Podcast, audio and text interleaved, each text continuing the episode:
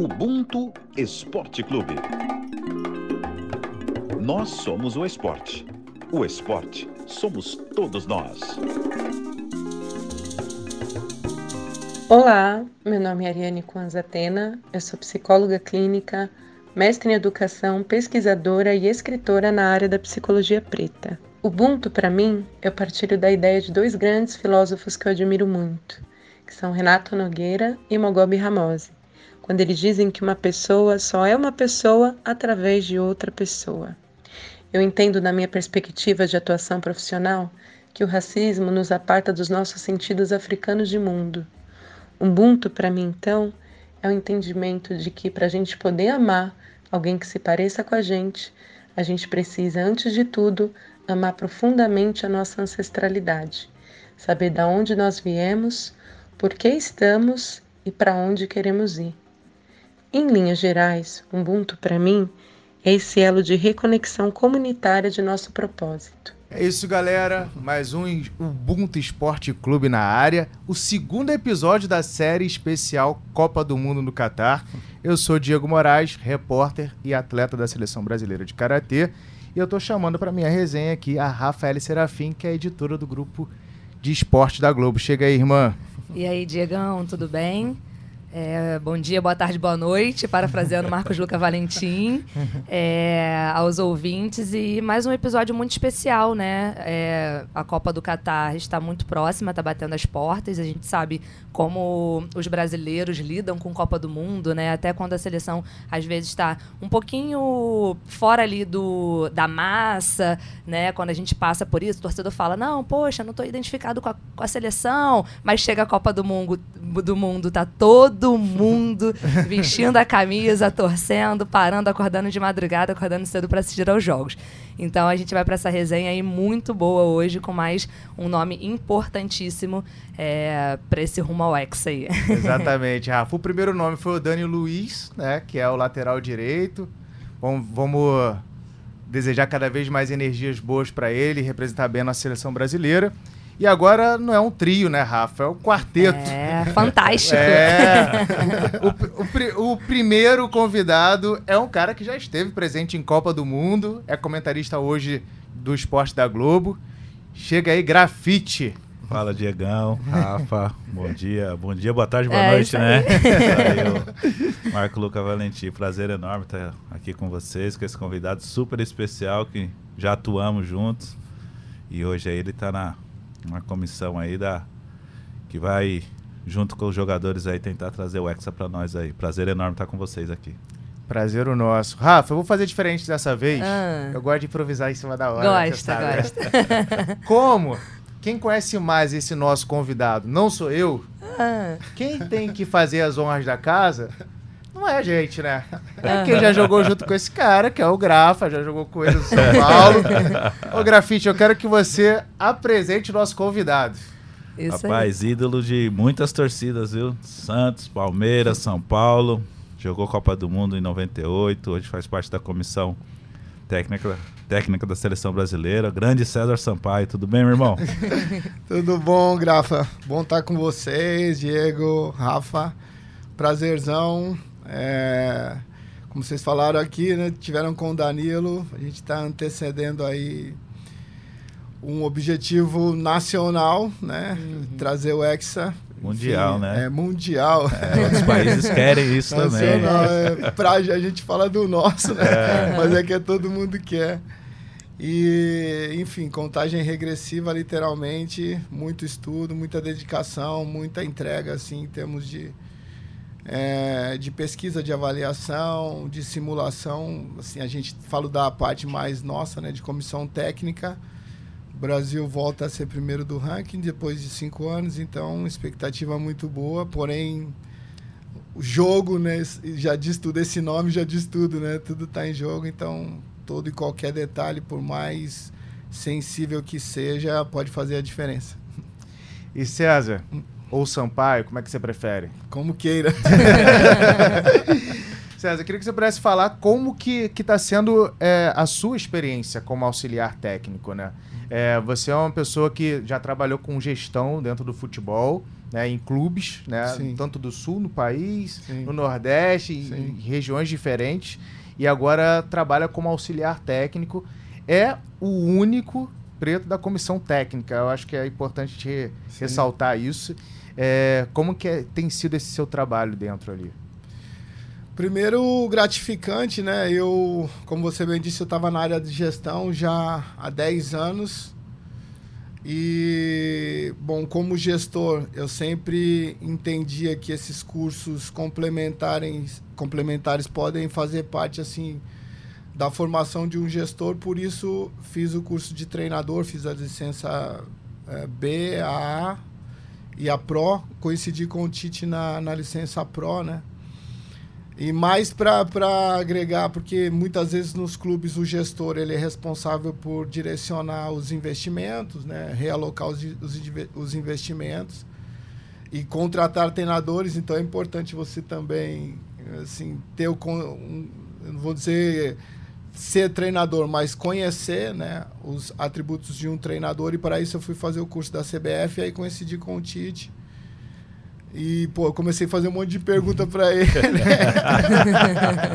Minhas dúvidas e ele... Aí ele me chamou, na época, o, o Silvinho, que era o auxiliar, né, ele tinha saído, tinha ido para o Lyon. E ele me convidou para ser... O termo é auxiliar pontual, mas nada mais do que um estagiário. Existia um rodízio, né? De, Um rodízio, de- de auxiliares, né, É, de César? auxiliares, isso. Foi estipulado pelo Gilmar Rinaldi, né, na época do Dunga ainda, de um ex-atleta sempre fazer parte da comissão né, para os jogos como auxiliar pontual. Até uma visão de fora né, para agregar valor para os que estão diariamente ali envolvidos e às vezes passam alguma coisa desapercebida. E aí retornei mais uma vez e da terceira vez fui efetivado. Né, o Juninho Paulista, que é nosso coordenador, acabei sendo efetivado e enfim, eu, eu fiz um processo inverso, né? Come todo mundo começa como uma carreira qualquer outra, né? De menos para mais, eu tô começando de cima para baixo, mas são competências assim complementares, né? É, Ah, de cima pra cima, né? É, eu ia De cima pra cima. é, de cima pra baixo, de cima é foguete, foguete não dá ré não. a Daí gente- pra mais. A gente tá começando do topo, né? Tá, mas a maneira com que fui recebido, fantástico. Eles têm um trabalho já de muitos anos, né? Eu digo o, o núcleo duro, né? Como o Tite disse, né? De, muito, de muitos anos juntos e a gente tem, tem sido desafiador, mas prazeroso. Eu estou bem feliz. E, bom, se permaneço, né? Porque é, pude apresentar algo positivo e a gente segue junto aí, digo em termos de comissão e nós todos, né? Em termos de, de energia positiva aí pra, em busca desse ex. Ô, Rafa, Diego, então a gente tem aqui um profissional completo, né? Aham. Que aí jogador conhece de dentro pra fora, né? Dentro das quatro linhas que pode acontecer com jogadores, diferentes momentos de jogadores. Um cara profissional na área de gestão, né? De Uhum. gerir, de, de contratar, de, de Pensar futebol captar, de pensar cima, né? futebol, Uhum. treinador, que é Sim. diferente, ou seja, e agora com, como, como auxiliar. Então é um com- profissional completo, é importante a gente ter profissionais pretos, né? Uhum. Nessa, dessa, de- dessa capacidade desse conteúdo aí para representar o Brasil nessa, nessa Copa do Mundo. É, com certeza. E queria que você falasse um pouquinho, César, porque a gente fala muito sempre do treinador no holofote, né? O treinador é aquela, aquele personagem principal ali na comissão técnica. Mas o auxiliar técnico, ele é praticamente o olho do treinador, né? Muito do que o treinador não está enxergando, porque ele está ali especificamente eh, já pensando o próximo jogo, o auxiliar técnico também está fazendo avaliações, também está eh, olhando, estudando o jogador, indo buscar. Conta um pouquinho pra gente como que, na essência, é o papel do auxiliar técnico. Bom, é, difere um pouco do clube, né? Nós temos diariamente os jogadores no clube. Na seleção, nós, cada um vem de um local, então o trabalho, não vou dizer que é, é mais difícil, porém, cada um vem com uma realidade e a gente tenta filtrar, como você bem disse, o máximo isso para isso para que o Tite tome a decisão com menos informações possíveis. Né? Então, o trabalho nosso, nós a gente despacha na CBF de segunda a sexta, né? Assim, das 10 às 19 horas. O que nós fazemos? Nós temos uma base de 8 a 10 atletas, cada auxiliar e analista de desempenho. Nós acompanhamos esses atletas, né? Os, os jogos, a, a ferramenta de trabalho nosso são jogos, em loco ou por plataforma diversas assim. Fazemos os nossos relatórios e esses relatórios são os materiais de, de discussão nossa diariamente, né? O Tite fala que é uma reunião com liderança reversa, né? no caso, cada um defende a sua seleção, né? Mas é o bicho pega ali. São temas assim importantes, árduos e, e, cada um defende o seu ponto de vista, lógico, dentro de, de uma base que vem dando certo. E é legal isso, porque e a opinião final sempre sempre é, é, é a melhor para o todo, né? Não quem ganhou, quem venceu, né? Mas o que foi o melhor. E, e eu nunca havia trabalhado dessa forma, nem como gestor mesmo, né? havia visto alguma comissão dessa forma. E como eu disse no início, tem sido prazeroso e, e bom que os resultados, né? Bom não, é muita dedicação e os resultados estão acontecendo. E você fala um pouquinho né, do que o Grafa comentou sobre essa importância de ter alguém é, como você, um homem preto, líder completo nessa nessa função, que é a seleção brasileira, né? Você falou que difere de clube, difere muito. Sim. Seleção brasileira é o ápice ali do nosso futebol. Sele... As seleções, né, são o ápice do nosso futebol. Sim. Bom, é... falar que eu tinha objetivo, esse objetivo não tinha, mas eu gosto muito de desafios, eu sou um cara movido a desafios. Não gosto de ficar em casa. gosto de viver perigosamente. No bom sentido. No bom sentido. e tenho uma responsabilidade muito grande. É um espaço que eu me qualifiquei para ocupar. E eu sou um cara muito otimista. Essas restrições que os nossos bisavós, avós, né, nossos é. pais tiveram cerceados muitos, né, de direitos até de expressão, muitas vezes. Eu vejo um mundo muito mais aberto a isso com minhas filhas. Eu converso muito com as minhas filhas, elas me ensinam muito. Eu tive agora na no evento do Vinícius Júnior também na no evento dele de ele montou uma plataforma de, de, de auxílio, né, de reforço escolar digital e pô, eu pude ver isso, cara, né? Preto rico, preto importante. Preto... e é uma coisa que eu fui educado para minha mãe muitas vezes falava, pô, isso não, isso não é pra gente, sabe? Às vezes até tentando me poupar assim de algumas frustrações, né, na educação dela, porque acho que meus avós passaram isso para ela que a gente não tinha direito a algumas coisas. Então, a gente tem direito sim. Era privado vou... até de tentar, né? De tentar. É, não era é. nem, não, vou tentar. Não, a gente já tinha sim. essa privação de pelo menos tentar ser alguma coisa. Não, não, não, não, não vai Isso dar certo. Vai, já, não. já, já é. existia um, um pré-conceito, né? E era na cabeça dos. Preconceito, é, né? Só que na cabeça dos, dos nossos, das nossas mães, tinha muito a ver com cuidado, né? É. Porque Sim. elas já tinham vivido tantas é, coisas ruins, já tinham tido tantas decepções que tentavam falar pra gente para não fazer, porque sabia que não era que a sociedade não colocava isso pra gente. Então Sim. seria mais uma dor que a gente passaria, né? Muito. É o cuidado natural. Louco. Né, é o cuidado Rafa? natural. Do, do, pai e da mãe de proteger o filho. Às vezes, quando você passa por uma experiência ruim na vida, você não quer que o seu filho ou sua filha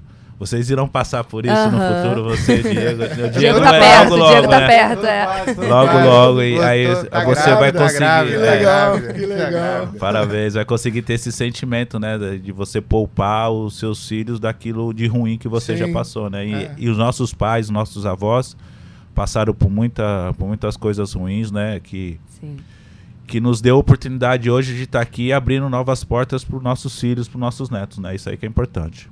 Uhum, e Grafa, é, o que eu acho legal também dessa resenha é que você pôde acompanhar o César Sampaio em momentos diferentes, né? E o momento que talvez o César acabou de falar que ah, não imaginava talvez ter essa, esse futuro na carreira e transitar dessa forma. E o momento do, do César jogador, é, do, do, líder, É, como é que era, Era, esse... é, era, os, relatos eram isso, que era um cara líder, era um cara do grupo, É. calmo, muito bem Verdade. articulado, é verdade, Grafa? Sempre foi, sempre foi assim. Eu já tinha, antes dele chegar no São Paulo em 2004, chegou na metade da temporada, né? Sim, César? Eu cheguei em janeiro, o César chegou em julho, chegou na, na fase. O César chegou na fase ruim, viu? Porque tínhamos sido eliminados da, da Libertadores, estava aquela coisa, aquela reestruturação para o Campeonato Brasileiro. O César chegou com a simplicidade dele, com a voz calma, tranquila dele, o bicho pegando. Nós tínhamos um treinador na época, o Leão, que era sempre foi exigente, né? Sempre foi do ali do de, arrisca a regra. E o César era esse que normalmente o jogador mais experiente, eu vivi isso no final da carreira. Ele é o treinador dentro de campo, né? E o César era a nossa, a, a nossa referência ali. E o César auxiliou bastante muitos jogadores da posição dele que surgiram naquele momento. O Alê, Sim. o Alê surgiu, o Hernani Hernani. surgiu, é, tinha o Denilson na época que estava surgindo bem, também.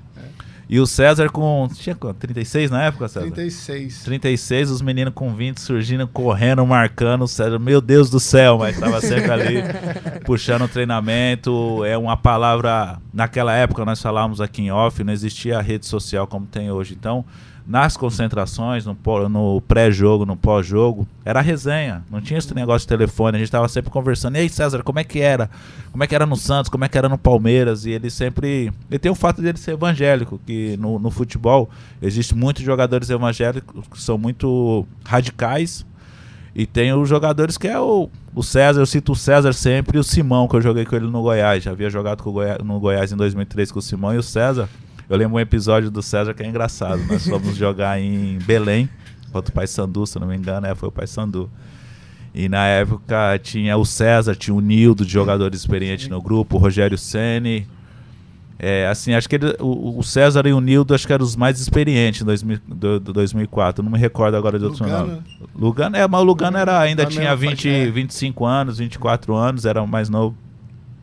Aí acabou o jogo, o Nildo tava todo empolgado. Pô, eu vou pra Recife, vou, vou ver minha família. A gente tava lá nem, no Pará, né? Não vou nem avisar, vou chegar de surpresa. Aí o César do nada.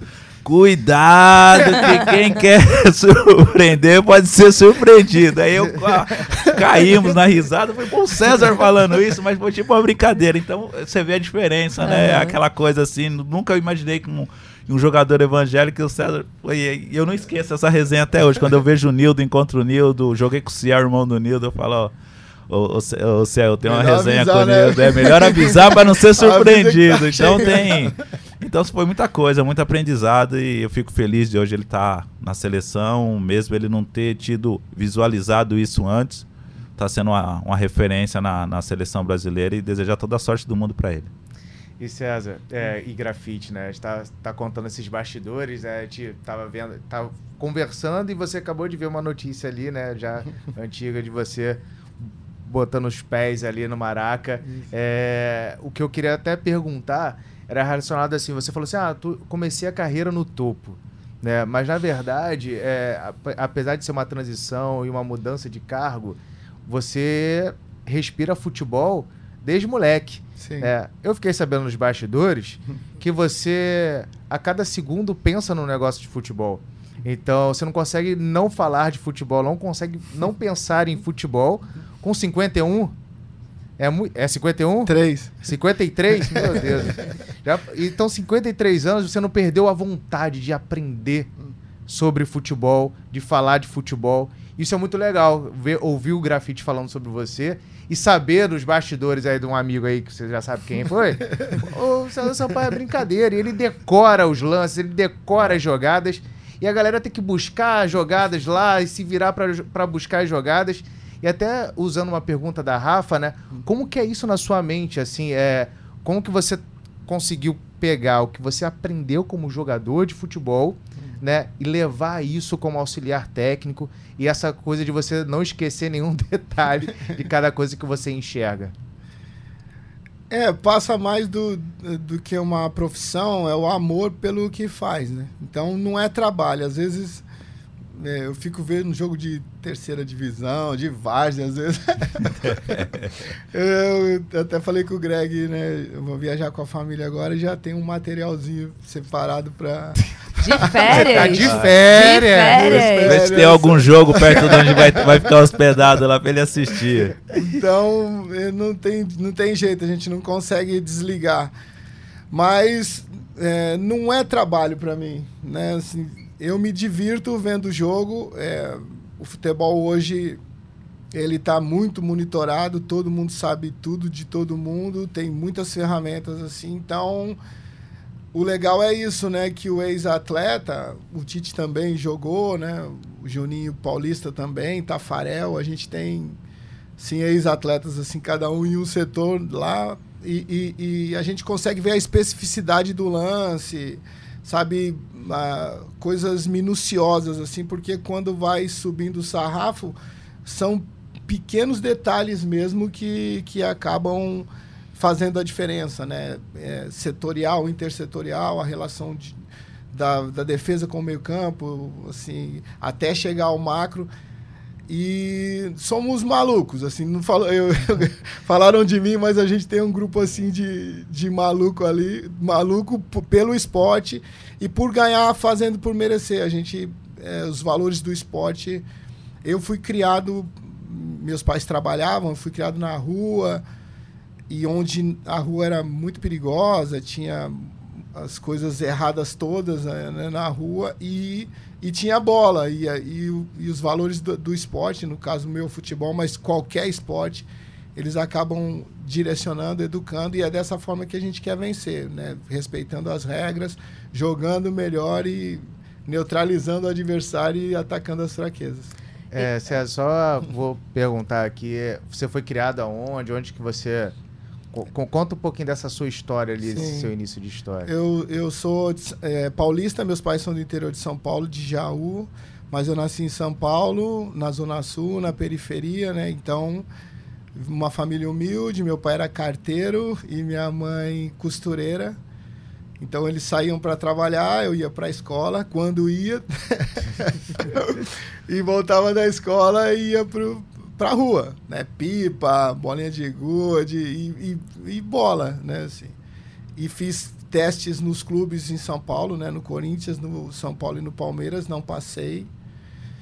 É, falar rapidamente, aí comecei a trabalhar numa empresa como jovem aprendiz, a empresa quebrou, Graças a Deus que a empresa quebrou.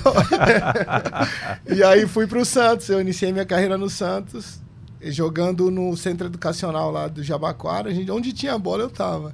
E um dos coordenadores desse centro me levou para Santos. E aí eu iniciei em Santos com 14 anos e saí com 21. Enfim, esse é o início da minha carreira. Mas sim, e pude não só realizar o meu sonho, mas mudar a realidade da, dos meus familiares através do futebol. É engraçado que ouvindo isso agora, né? O César sempre teve um vínculo com a amarelinha, né? O pai dele era carteiro, né? é? Boa analogia! amarela.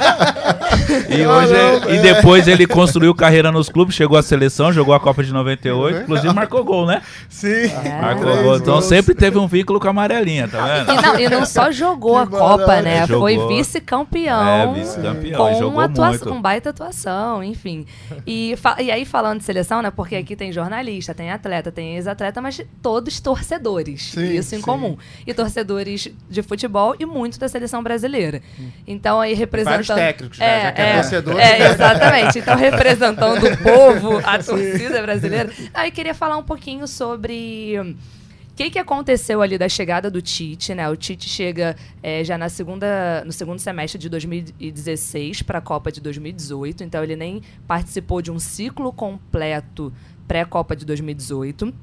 E aí, na Copa de 2018, a seleção brasileira era muito criticada por, uma, por um distanciamento que já acontecia é, com a torcida e também muito por conta, acho que, de uma falta de flexibilidade que tinha ali em relação à forma como atuava. É, e aí. Você, aí vem a Copa de 2018 nessas condições, a gente, a gente país, né, a gente seleção brasileira, cai para a Bélgica num jogo que, enfim, merecia mais tempo, né? É o jogo que a gente fica, aquela bola do Renato Sim. e etc. Só que você chega é, em 2019 para começar aí essa, esse ciclo de próxima Copa, a Copa do Catar, que é onde a gente já está batendo a porta. Só que hoje, a seleção brasileira ela é uma das que mais tem variação tática no mundo. E muito do que está acontecendo hoje, que eu tenho certeza que é fruto de trabalho, conhecimento, é, estudo muito estudo, porque a seleção brasileira não, as pessoas esquecem que a seleção brasileira não tem muito tempo de treinar junto. Né, para amistoso, para data FIFA, não tem como. Você vai pegando os jogadores, você coloca. Então, tem muito. O que a seleção brasileira tem que ter, né? E que está tendo, pelo menos eu enxergo dessa forma, é conseguir colocar a função dos jogadores e como eles se sentem à vontade nos clubes no dia a dia na seleção brasileira porque aí você consegue fazer uma coordenação tática é, melhor, né? Já que você não tem tanto tempo de treinar uma equipe para mudar muitas coisas. Então, o que eu queria que você trouxesse um pouco para gente é como que está sendo essa preparação, porque hoje eu já consigo enxergar é, o Neymar é o craque do time, só que antes as coisas não aconteciam muito bem para que todos os jogadores estivessem confortáveis para jogar com o Neymar. Hoje, o Neymar joga muito confortável e todo o time está praticamente jogando nas suas funções no, nos seus clubes e também jogando à vontade. Então a gente está conseguindo ver é, Vinícius Júnior, Paquetá, Neymar, Rafinha indo para um contra um, que é o que o Brasil gosta, é a essência do futebol brasileiro. Eles estão tendo liberdade para jogar como eles gostam e para jogar o futebol brasileiro. É, vocês também eu acho que conseguem enxergar essa mudança que teve ali do último ciclo, né, de 2018 para agora e como a seleção brasileira já recuperou mais, né, dessa é, desse carinho, né, com a torcida, né, dessa representatividade de fato no futebol dentro de campo. Ou eu tô viajando, falei um monte Cara, de besteira. Que pergunta elaborada. Perfeito. Essa, essa é a Parabéns. nossa comentarista. Só, Parabéns. Só precisa de mais oportunidade. É, Não, é porque assim, eu elaborado. acho que a gente tem que. A gente é torcedor também, só que a gente ama futebol, estuda futebol. E eu acho que a torcida, a gente tá falando com a torcida, né? Eles precisam também entender como funciona exatamente dentro de campo. Não é só assim, chega, joga. Você tem os melhores. Toda seleção tem os melhores jogadores da sua nacionalidade. Só que não é bota todo mundo junto e vai dar certo, né? Você precisa deixar essas pessoas confortáveis para jogar, né? Parabéns, Rafa. Parabéns pela pergunta. Sim, é, nós temos esse desafio de. E agregando a isso, na maioria das vezes, esses atletas são protagonistas nos clubes de origem. Então, na maioria das vezes, o clube joga, o time joga para que ele possa sobressair. E aí, você trazer vai, 26 protagonistas né, e fazer com que isso, esse modelo possa potencializar todos é desafiador. A gente, como falei, monitora esse número de atletas quando a gente tem tempo. Nós visitamos os clubes no Brasil e fora, conversamos com os treinadores e, e também serve material de estudo. E as convocações também muito em cima daquilo que a gente vai enfrentar. Para a Copa não, mas assim, eliminatórias. Então nós nos debruçamos mil por cento em cima do próximo adversário e entendemos as forças assim, é, com imagens, né? O Tite é muito assim, traz a imagem, né? O que, que você tava falando? Traz aqui, traz aqui. Aí, aí, pô, aí tem que levar lá. Então é uma responsabilidade grande quando você fala alguma coisa, né? Que ele quer ver. E aí, sim, comprovado que isso é padrão, porque tem muitas coisas que acontecem que é do jogador, né? Que não é algo, não é um padrão da equipe. E aí, quando é padrão, sim, são em cima disso que a gente vai treinar para ou para neutralizar ou para atacar em cima disso. E os jogadores são fantásticos. Assim, eu estava de fora um tempo, em cima da, do início da sua pergunta, que você fala essa falta de identificação dos atletas com o país. Isso é um fenômeno, para mim, socioeconômico, porque eles saem muito cedo. É uma, uma resposta longa. Os clubes muitas vezes. Tem tempo, é, pode ficar tranquilo. né? os clubes, quando iniciam a temporada, precisam vender jogadores. Entendeu? Parte das receitas vai, tem bilheteria, tem assim, marketing, então, e, e- e na maioria dos clubes, a grande maioria, a maior receita é venda de atletas. E, mas isso não é do Brasil. Hoje é mundial. Né? Qualquer, se tem um jogador em Marrocos, na Tanzânia, bom jogador, ele é monitorado e ele, e ele vem economicamente para os grandes centros. Né? Então, esses jogadores, eu, durante um tempo, pensei que não tivesse esse, é, né, esse carinho, esse, se não lembrasse das origens. E é o contrário, quando a gente chega com eles, você vê o quanto eles são brasileiros, o quanto impacta isso quando eles defendem a seleção. Nós tivemos uma experiência aí na Copa América, né, onde assim, grande parte dos atletas não queriam jogar diante do, do que estava acontecendo no, no, nosso país, né, não se sentiam à vontade, eu posso falar porque já foi dito. E o quanto a camisa eles pô, não queriam, mas eles, pô, é meu, é sonho, de, é meu né? sonho de criança, né? É. Assim, pô, eu, é, cara, eu não. Ele, eu tenho que jogar, né? Se foi um compromisso da instituição ou não e tal, eu tenho que defender minha pátria. Então, é, tem sido prazeroso e a gente reforçando sempre para que tem jogos assim, lógico, todo um trabalho, isso, tudo isso que eu já falei é feito, mas tem jogos que se ganha com a alma, se ganha com, com espírito, a coesão, né? o espírito é. de grupo, e isso não dá para não dá para ensinar, não dá para programar, é só na essência mesmo, e é esse grupo que a gente tem visto assim, né? Lógico que quanto mais adversidade tiver, a gente vai ter mais prova disso. É engraçado disso tudo que o César, que o César trouxe, que o conceito no futebol brasileiro, provavelmente não, o César é uma geração antes da minha. O César, você é 70 e... 68. 68, eu sou 79. Você vê, é 11 anos de diferença. Mas pro César, qual que era o... Quando o César começou no futebol, qual era o objetivo? Chegar num clube, fazer um bom trabalho no clube, seleção brasileira e, consequentemente, Europa. Sim. Era assim o planejamento. Até no começo da minha carreira, final dos anos 90, começo dos anos 2000, era assim. Hoje mudou totalmente pros garotos. Hoje os clubes estão vindo buscar os garotos com 16 anos. Ontem Sim. eu estava conversando com um empresário e ele tava falando, grafite, a gente está trabalhando agora com um menino de 11, 12 anos. Pô, 11, 12 anos, uhum. é uma criança ainda, tem todo um. Uma, uma adolescência, a, a, a infantilidade pela. A infan, o período infantil pela frente, de jogar Sim. bola, de brincar, de jogar videogame. Não, hoje é. não. Hoje tem os meninos de 12 anos que já tem contrato profissional, então mudou.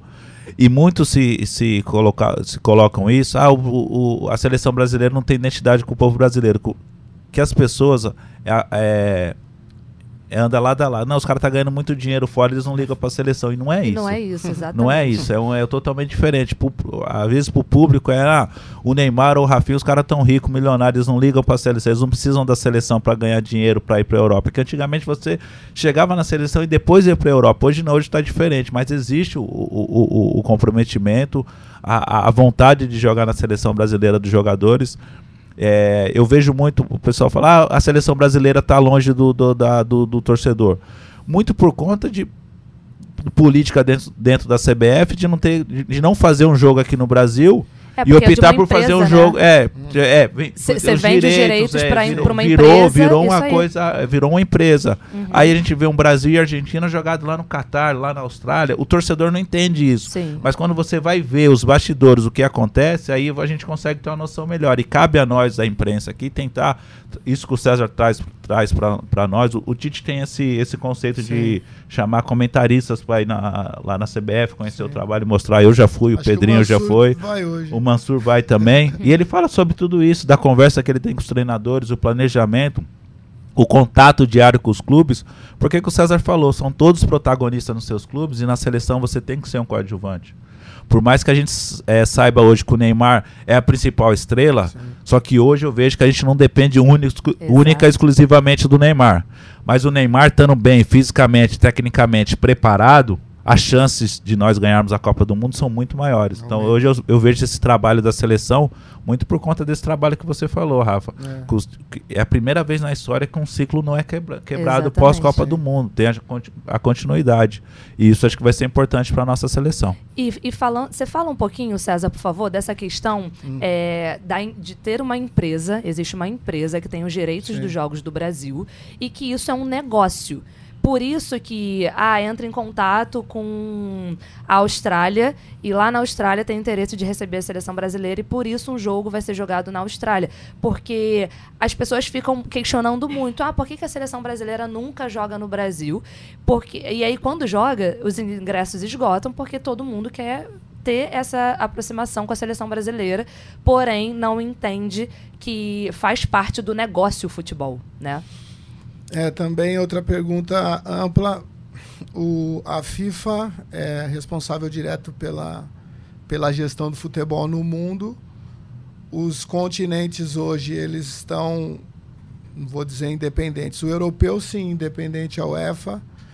Então muitas vezes e ainda dif... tem isso, né? Porque é. a gente não pode jogar com seleções europeias, Sim. eles não podem jogar com outros países da América do Sul. É. E a gente fica, ué, por quê? Por que, que vai jogar com países é, teoricamente, tecnicamente inferiores se a gente vai jogar e enfrentar seleções é. europeias, né? Abaixo no ranking, uh -huh. assim, né? De menos expressão. Nessa última, nossa última data FIFA, nós jogamos com Coreia e Japão. Você vê, nós fomos para a Ásia e, e enfim, nós queríamos jogar com europeus, mas não, os calendários não cruzam.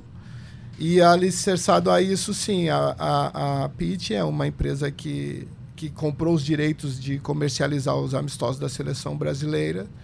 Eles têm, dentro da maneira que podem, né, tentado nos ajudar, eu tenho visto, mas é algo macro, assim, acaba sobrando é muitas gestão, vezes. Né? É, a gestão é, é, um, é um investimento né, que eles têm. Né? É, eles têm. Eles, é, sim, o dinheiro pesa muito sim.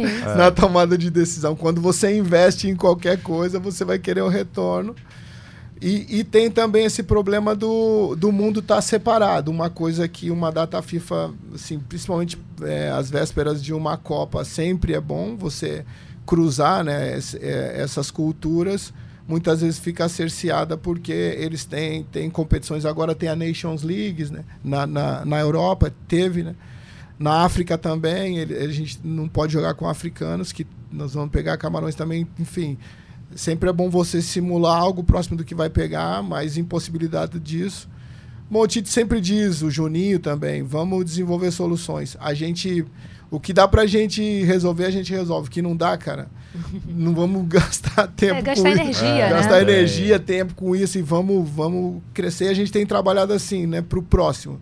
Quem que é o próximo? Então, é, e tem sido bom. Porém, é, entendo a sua pergunta, mas são variáveis que a gente não tem controle, não dá para para controlar isso, infelizmente. É, é, é, é, o que a é torcida não entende, né? e às vezes a gente não consegue explicar por nós, assim, precisa alguém de dentro para contar essa história melhor. É um negócio dentro do futebol, não tem como. Recentemente nós tivemos Real Madrid e Barcelona jogando a Supercopa da Espanha na Arábia Saudita. É verdade. É do mundo. É, acontece, uhum. não é, não é só, não é só é, recente, há uns anos atrás tivemos o Japão jogando Copa América aqui, sim, não tivemos? É, verdade. Foi, foi. É o futebol, a evolução, sim, sim. a evolução do futebol. Vamos tentar Rafa, se adaptar eu, a isso. Eu acho que é mundial isso, cara. É, eu né? acho assim, com o avanço tecnológico, se você tiver, vai, um médico muito bom aqui, cara, os grandes centros médicos, eles, eles vão recrutar. Se você tiver um engenheiro, se você tiver Assim, ah, a gente é, tem pesquisadores brilhando fora daqui, né? Fora Cientistas. Daqui, nem, é. A parte de programação também. Parte é de pro, é, TI, programação. Né, cara? A gente, quando sai assim um pouco, né? É, é, eu falo assim, caramba, é, você tem. É a globalização. Quem é bom, quem é bom o mercado está tá, tá mais aberto, né? Com esse avanço tecnológico, isso é legal. Eu queria até aproveitar as, as suas respostas, né, César? Porque não só sobre a questão de gestão, né, mas tudo que você tem falado da seleção brasileira, a gente consegue perceber que existe o significado de Ubuntu dentro da prática. né? Então, assim, é, quando você pega vários jogadores individuais, né, individualmente falando, é, que são muito bons, protagonistas de seus, seus clubes e tal, e você faz com que o protagonismo seja da seleção, não só de um, né? Isso é o Ubuntu, né? Eu Sim. sou porque nós somos. Então, você entender que cada jogador junto vai ser mais forte do que só o Neymar ou só o Vinícius Júnior, né? Que está cada vez maior no futebol internacional.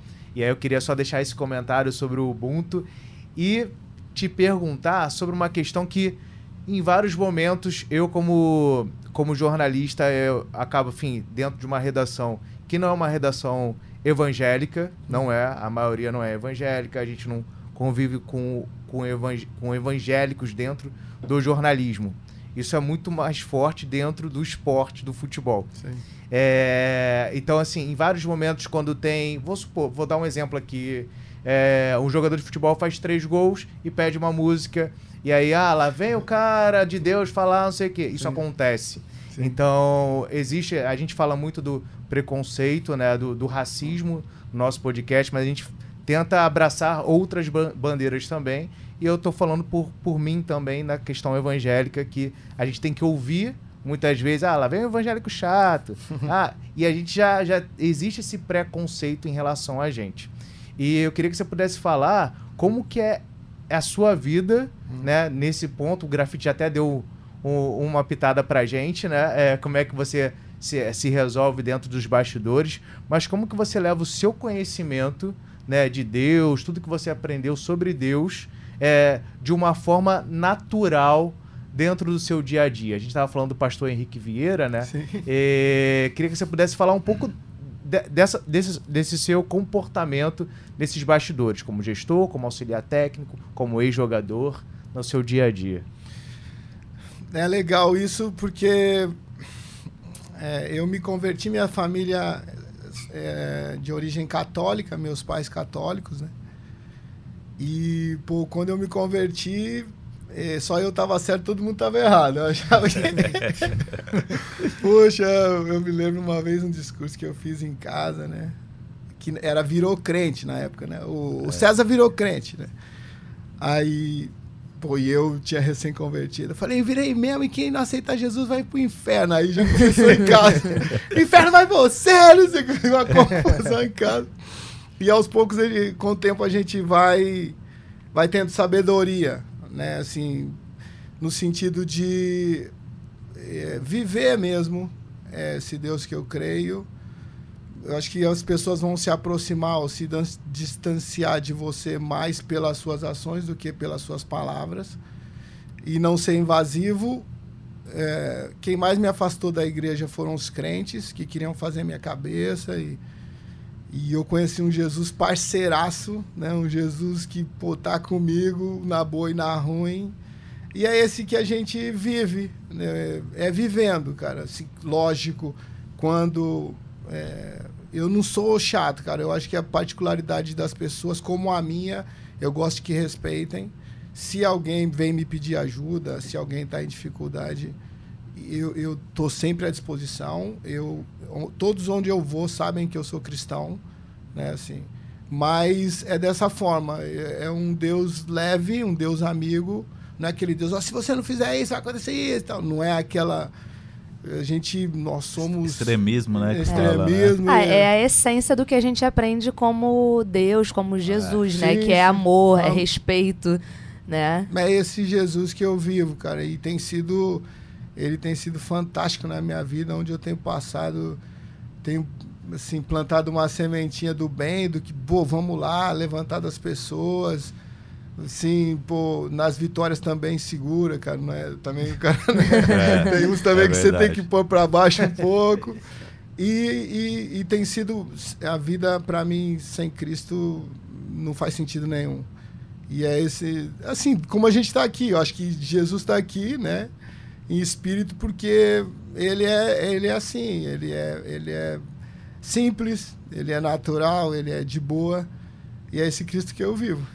E essa fé que você estava falando que move né? Você fala assim, eu vivo pela fé eu vivo por acreditar. Amém. eu vivo por acreditar continuar que eu vou conseguir superar desafios que eu vou conseguir quebrar barreiras, que eu vou conseguir fazer algo diferente, ter a visão do lance diferente, Sim. buscar um jogador que talvez o Tite ainda não viu a imagem, mas ó, eu vou buscar, eu vou convencer, eu tenho fé que eu vou convencer, vou convencer o patrão. É. O Rafinha foi assim, cara, o Matheus que viu até na época aí depois a gente se aprofundou no estudo. É, quando você for falar com o Tite, vai preparado que, que vai, vai, dar resenha. Mas a gente montou o Matheus, vamos montar um material. Aí montamos um material legal. E ele, pô, não, não. E quando falamos do Rafinha, né? Ele já tem um monte de. Depois eu vejo isso aí e tal. Aí depois. Falando, pô, pô Rafinha, ele fez, hein? É, pô, fez gol de novo, Tite. Não, não, não, sei Aí depois, é muito jogador é, também, né? Daí, muito jogador. Mas muito... ele não tava nem no radar, né? Aí ele conversou com o Bielsa, né? Aí na época que era o treinador depois. Enfim, foi, é dessa forma. Voltando lá, né? Muita fé e muito trabalho. É, e foi o que você falou antes, né? Muitos jogadores vão tão cedo para fora do país, né? E o Rafinha no Leeds, é. tipo, não tá ali no centro Sim. da liga que ele joga, né? Então, você tem que monitorar tantos jogadores brasileiros fora que às vezes quando vem uma peça assim que tá sobressaindo muito, mas num time que não está sendo tão visitado, né, tão hum. visto. É, eu acho que é isso. É, deve ser difícil até pro Tite falar assim: Sim. não, mas eu já tô com 50 jogadores é para escolher a metade. Foi isso que ele falou. foi isso que ele Você falou. ainda quer me arrumar mais um? Não, e é uma posição que tem muitos jogadores. É verdade. Sim. A gente tem jogador que já teve no ápice ali dentro da seleção, hoje está um pouco fora do radar. O próprio Everton Cebolinha que está voltando agora, Sim. já uhum. ele já deve estar tá no radar ali, mas é muito é uma posição muito é, não é ingrata. Porque todo mundo que dessa posição joga bem. É, é verdade. E o Tite. Você eu, tem muita qualidade. É, né? então. E o Tite é assim, o Tite. É um eu, problema bom. É, eu trabalhei com o Tite em 2002, há 20 ah, anos atrás, no Grêmio, né? E o Tite, na minha época, é o seguinte: ah, eu, não, eu não tava jogando, agora eu vou brigar com o Tite. Aí eu ia, quando eu ia dar no meio do Tite, aí ele, não, que é assim, aquela conversa, o jeito dele. Aí ele, não, professor, beleza, vamos, vamos, vamos ficar de boa. Eu vou fazer, vou acontecer. É, ele é, o Tite é muito motivador, né, César? Muito. Muito motivador. Eu lembro muito. até hoje, um jogo era Grêmio e River Plate, pelas oitavas da Libertadores 2002. E na época no Grêmio lá, a concentração ficava em cima a preeleição do Tite, eu não sei se ainda dura uns 40 minutos. É assim ainda não? não? 15, é 15. 15 agora, né? Mas naquela época a gente viu o vídeo, ele mostrava e, e ele nas palavras, ele, ele vai lá dentro do coração do cara, ele motiva. E aí ele teve a preeleição e normalmente concentrava 22, ele levava um menino, dois meninos da base e sempre cortavam, na época era 18, né? Cortavam Sim. quatro, às vezes cortava três, levava 21, é, cortavam, é, é, cortava três, aquela coisa tal, resenha. Aí ele fez a pré-eleição e eu não me liguei que ia ter três cortes aqui esse dia.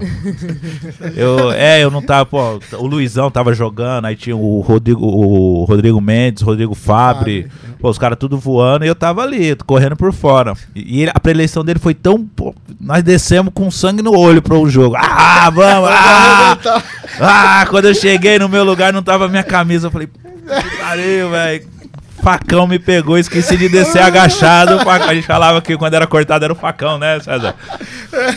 E, pô, eu desci com sangue no. Pô, hoje eu vou entrar, eu vou entrar, eu vou fazer gol. Quando eu desci, eu tava no corte, velho. Falei, pô, esqueci de descer agachado, o facão me pegou. Aí eu, pô, murchei na hora, fui lá pra, pra sala de musculação, sentei na bicicleta, fiquei lá, ele veio bateu nas minhas costas assim, ó. Você sabe que o futebol é ciclo, vai, aquela coisa. Vai, conversou comigo cinco minutos, o sangue já voltou. Bora, bora, voltei. Vamos, rapaziada, vamos motivando a rapaziada. O Tite é, o Tite é diferente, o Tite é. é assim. Até nessas situações hoje eu dou risada, mas na hora eu fiquei louco. Falei, pô, facão, esqueci do facão. Isso não tinha nem me concentrado na preeleição. E a preeleição dele foi. Ganhamos de 4 a 1 o jogo, jogo da volta. Tínhamos empatado, perdido lá em, em, em lá, em, lá na, na, Argentina e ganhamos, classificamos. O Luizão meteu dois gols. Falei, como é que eu ia jogar? Também o Luizão voando, meteu dois gols. Cara, agora como treinador, Rafa, o, o Grafo, é, é, eu também, o que, que mais me dói, assim, é ter que cortar jogador, cara. É difícil. Puts, cara, se falar com o cara que. Eu, a gente já passou por isso, né? É. Porque você come, treina, concentra, descansa, vê o vídeo, vê tudo, tá? E chega. É cortado, Mas é difícil. É... é uma relação que existe, que né? Existe. A frustração dentro do futebol, né? Sim. né? Aquela a ponte, um dia você passa por baixo, um dia tu passa por cima. E vamos que vamos. É a vida, né? É. Replica a vida, não é. tá sempre 100%. Ah, só você, ah. você tava falando do assunto de, de, de auxiliar, né? Você falou. No futebol, às vezes tem, um, tem uma máxima que fala que o treinador, quando é bom, com o auxiliar é melhor ainda, né? Você já ouviu isso, né, César? Já a gente já ouviu isso, né? A gente ouve bastante isso. O treinador é bom, o auxiliar dele deve ser bom pra caramba. E a gente tem muito disso no futebol, mas lógico, tem treinador bom. E quando você falou, eu falei, depois eu vou perguntar pro César se essa máxima existe. é igual marido e mulher, fala assim, é... né? Você conhece. É o, olho, é, o, é o olho do treinador além, né? Porque uhum. no, é, no futebol sempre existe o hierarquia, o treinador, pô, vou falar com o homem, aquela coisa. Aí chega no auxiliar, ô César, pô, fala pro homem quando tô me sentindo é. bem nessa posição. Uhum. Aí o, o, auxiliar, quando percebe, o, treinador vai dar aquele esporro no treino, o cara dá uma murchada, o treinador, o auxiliar chega, ó, é assim, o futebol é assim, você precisa melhorar aquela coisa. Então, o auxiliar sempre foi aquele negócio, a, não é que seja a mãe, é aquele negócio. Pô, eu fui criado assim, o meu pai, ela, era, o meu pai era a palavra final. Sim. O meu pai falou, já meu, era. A, a, minha mãe, eu discutia ainda aquela coisa.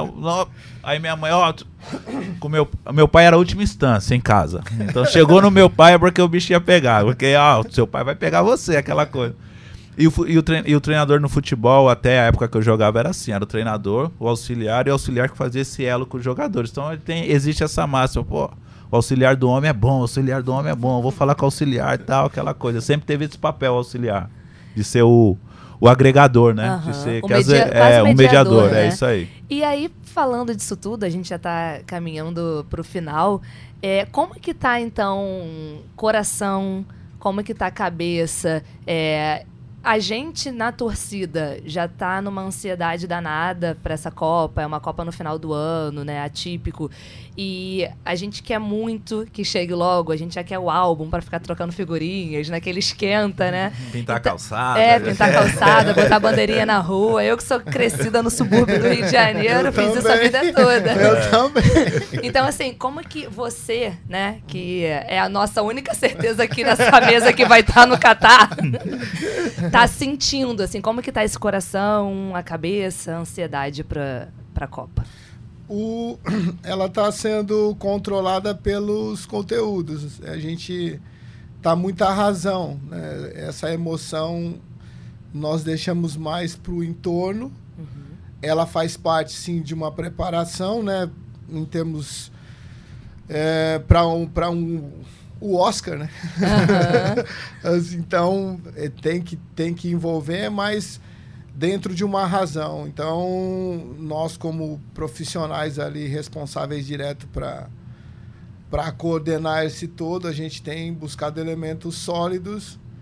Eh, como o Grafite falou, hoje a, geração ela funciona, eu também, nós todos, eu acho. Nós funcionamos melhor com uma informação precisa e com um conteúdo claro do que com uma resenha de 40 minutos. É. É, é, você vai fazer isso, é isso, é isso. E, e isso requer tempo, né? Para você chegar, para transmitir uma informação. Os atletas são de altíssimo nível. O Brasil, tecnicamente, tem representantes fortes e condição plena de, de conquista, porém, é, cabe a gente coordenar isso, né? Direcionar para as adversidades e para as dificuldades do caminho. Então, a gente tem controlado a emoção. Eu sei, eu já sei, já vivi isso. As noites próximas à estreia serão mal dormidas, de poucas horas de sono. e, se possível, dormir sozinho, senão eu vou arrebentar minha esposa. acorda à noite e se bater. É. A gente já sabe isso, né? Por mais razão que você seja, não tem jeito. Porém, a gente procura sempre ter é, algo lógico e estruturado para para coordenar os atletas e até para ajudar o Tite falando em cima disso que o Grafite falou. O número de informações aumentou muito, Grafite, assim, para o treinador. É impossível, por melhor que seja que ele seja, que, sim, por mais apaixonado que ele seja, dele conseguir ter uma mente para absorver essas informações. Então, para gerir tudo, para né? gerir tudo, o papel do, dos auxiliares e nenhum auxiliar, porque sempre tinha uma dupla, né? É, é o treinador e outro. É, é, precisa de mais gente, são informações também. As comissões técnicas hoje estão bem maiores. maiores. Eu lembro quando eu comecei era o treinador, o treinador de goleiros, o auxiliar e o preparador físico, quatro pessoas. Sim. Hoje as comissões técnicas têm quase 20, 30 profissionais. Sim. Analista de desempenho, é, nutricionista, scout. Uhum. scout, tem existe muita coisa. E só uma, uma questão, César. É, 2018 você foi ou não? Você já fazia parte do, do, ciclo de rodízio ou não? 2018? Não, não. Não estava ainda? 19, eu entrei depois 19. da Copa América. Então é a sua segunda Copa do Mundo agora? Segunda, isso. Olha. É, é, o atleta e Não, e, esse, e, essa contagem regressiva, ela é, essa contagem é maior porque a Copa é no final do ano. Porque nesse momento era para nós já estar. Tá, é, não, esse momento ele nem tá conversando com a gente. É, não, e já tá, tal, tal, talvez por, pela, pela, virtualmente. É, só né? virtualmente. Mas é, é diferente, é uma contagem regressiva diferente porque é no final do ano e, sei lá, dá mais ansiedade ainda. E César, vou, vou aproveitar, né? Já que você tá aqui. Já tem a listinha dos 26 pra passar pra gente. Ah. Tá Talvez! episódio- Calma Ó, aí. Eu vou, não vou falar pra ninguém, mas esse episódio vai ar, tipo, na véspera. Você pode soltar aqui pra gente, que os 26 você manda aqui, eles, pum. Vou guardar esse segredo. Ai, tá. A minha eu tenho, não sei se é do time. Vai ter a discussão ainda. É, eu vou passar pra ele. Vai, ter- vai fazer o seu trabalho de convencimento. Vou tentar, vamos lá. Ô, rápido, só, só mais uma coisinha, porque você só fala de futebol, estuda de futebol, já tá organizando a sua viagem de férias com material para estudar futebol. Mas o que que deixa também o César Sampaio relaxado? Assim, uma música, um livro, uma prainha, um pé na areia, um pagode, um samba. O futebol. É o fu- é o futebol Não, mesmo, acabou a isso. entrevista. Eu acho que é tudo isso. Um pagode, um samba, uma música, um livro, um pé na areia. É bem importante, sim. É. Eu, eu acho que até faz parte disso, né? De você desligar um pouco pra, pra que você volte com mais energia, né? Muitas vezes. É, e pra é- ter insight, né? A gente Também. acaba tendo insight em outras coisas da, de, fora. né? Uhum. Vindo aqui mesmo, cara, assim. Opa. Vocês são. Aí a gente tem Não, uma gente parcela. é- Não, No Hexa. Cara, é, é bem isso. Parece que não, mas eu já tenho coisas para levar lá para assim, para discutir, para debater. Nós somos brasileiros, assim, a gente quer defender a nossa pátria. Então, cada um quando sai, sempre a gente, ó, os caras falaram isso lá aqui que você assim, Pô, Opa. é mesmo, isso que que a gente chama de cadeira vazia, né? e é, cara, não é, a gente vai construir junto. A seleção não é minha, não é do Tite, a seleção é brasileira, cara. Quem quis tiver algo para contribuir, putz, a gente quer, cara. Eu, se, eu quero, temos de comissão e a gente tá querendo se juntar a quem tem algo positivo ou negativo. Ó, pô, vi isso aqui ali, ó. Pô, eu falei, caramba, ontem a gente teve uma outra conversa. Enfim, e eu vou levar coisas daqui e a gente espera que, que isso possa fazer um Brasil mais forte. É nesse sentido mesmo. O, o Dani, o Dani que foi o entrevistado do primeiro episódio, né? Falou muito bem sobre você. E aí, curiosamente, você chega assim, pô, é, o Dani é um dos caras que eu fico vendo e tal, tal. É um dos é, é, é um grupo de 9, 10 jogadores, Isso. né? Que você acompanha diretamente. E a preparação da seleção brasileira vai ser exatamente no, na casa do Dani, né? Sim, sei. É, na Juventus. E aí eu queria que você pudesse falar como é que foi essa escolha, Hum. né? E. Só que antes, eu não gosto de fazer duas perguntas em uma, não. Vambora. Mas, Rafa, vou aproveitar a sua. Ah. que cê- eu não sei se você sabe, mas o cara toca piano. Eita, gente. Ele não contou olha isso só. aqui. Não O cara toca. Rei Charles, mano. É, o cara é rei Charles e ainda mete vozeirão ainda. Não. Olha Entendeu? só. É, ele, ele pensou que ia fugir, mas eu catei ele Trouxe o aqui. piano, Diego? Eu- Trouxe o piano? Olha pra trás aqui. Daqui a pouco chega os caras empurrando um piano aí, branco. Aí, ó, Um BH cheio de. aí a audiência do programa Aqueles pianos que chamam Tava bem a tão- atenção. Aqueles... de cauda, aqueles. É. Tava tão bem, a audiência vai despertar.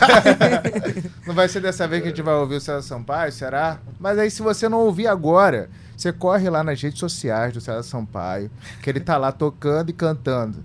Ele tá com vergonha agora, ficou tímido, sentiu a pressão. Cara, não, eu- tá acostumado com a pressão do futebol, né? Essa é outra. Essa é o tempo que ela falou, como é que você fica Relaxado. É, é, é o outro homem.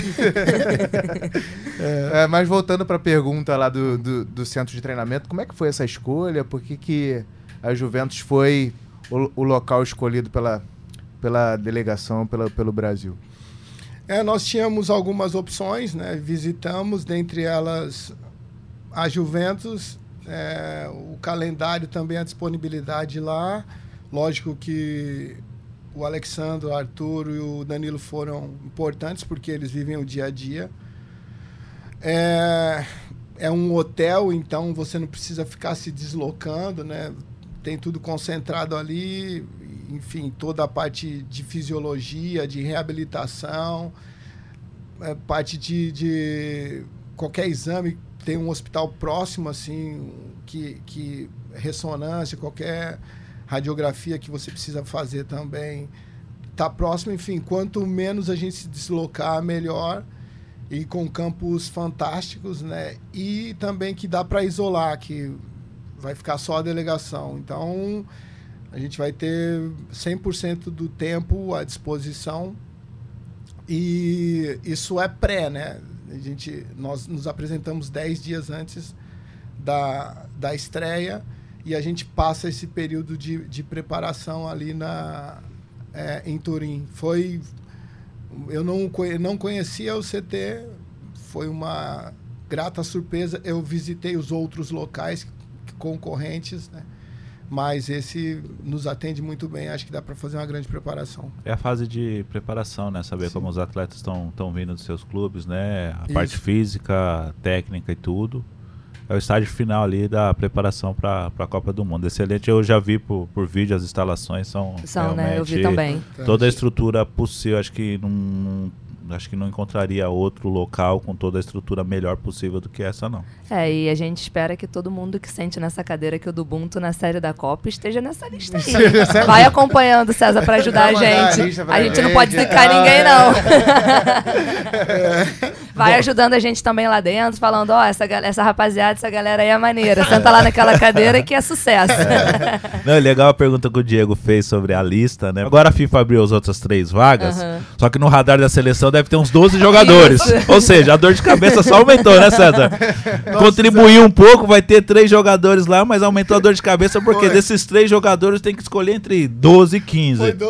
Ontem sentou eu, o Fábio e o Juninho, né? Quando foi oficializado 26. Tinham 12. Falei, putz. Nossa. 12 para 3. Alô, FIFA, tem como? Tem essa como me ajudar? 32? 32 não dá, não? Essa, essa, na minha. Agora, pô, tem mais. mais é, sim, é um bom problema. É, é um problema bom. Se tem mais concorrentes, é um bom problema. A gente vai. Agora sim a gente vai encerrar, mas improviso sempre, né? Importante. é, no começo do programa, o grafite te apresentou. Certo. Né? E aí, César Sampaio, queria que você pudesse falar alguma história sua Pô, tem uma legal. Com o grafite. ah, meu Deus né? do céu. Pra gente, é, ele achou que ele ia passar é, batido. Não, eu, eu tava achando estranho já. Tá acabando já. Tiveram nem uma pegadinha. grafite, pra gente encerrar o programa com a, com a tua história sobre o grafite, já que a gente começou com o grafite sobre você. É. O grafite foi um dos responsáveis por eu encerrar minha carreira como. Por encerrar a carreira? direto, de, responsável direto, assim. Foi depois da. Nós estávamos num treino e jogando no São Paulo, né? E aí o grafite pegou uma bola no meio-campo e começou. Grafite, grafite. Aí que ele deu tapa, deu o segundo. E eu já tava com 36 anos. Eu chegava, vai, três horas antes do treino.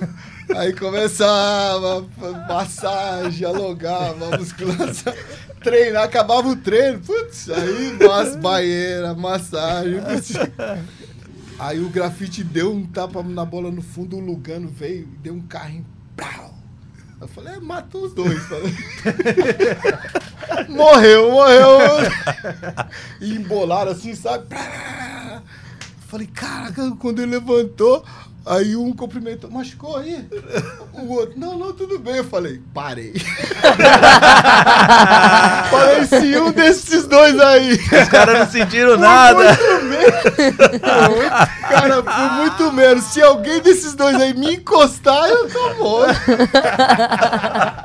Mas isso é verdade. E é era assim, verdade. era assim Para sem lesão, né? O, treino, o bicho pegava, o Lugano, Lugano, o treino era jogo. Pô, Lugano. O grafite e Lugano no treino, cara, era incrível. Era e cada aí, trombada. Então, obrigado, grafite. Muito obrigado. Não, se tivesse só daquela, ia, ia ser obrigado foi, a parar. Ainda bem que ele teve essa consciência. Foi, foi. Se me pega, se um dos dois me pega daquele jeito, eu falei. Nem pra vida ainda. Não era pra bola, nem pra vida ia, ia restar alguma coisa. Com essa belíssima história de César Sampaio, a gente encerra mais um episódio especial sobre a Copa do Mundo do Catar. Obrigado, gente. Obrigado, César. Valeu. Obrigado, Grafite. Rafael. Musiquinha subindo aí. Até a próxima, galera. Um abraço.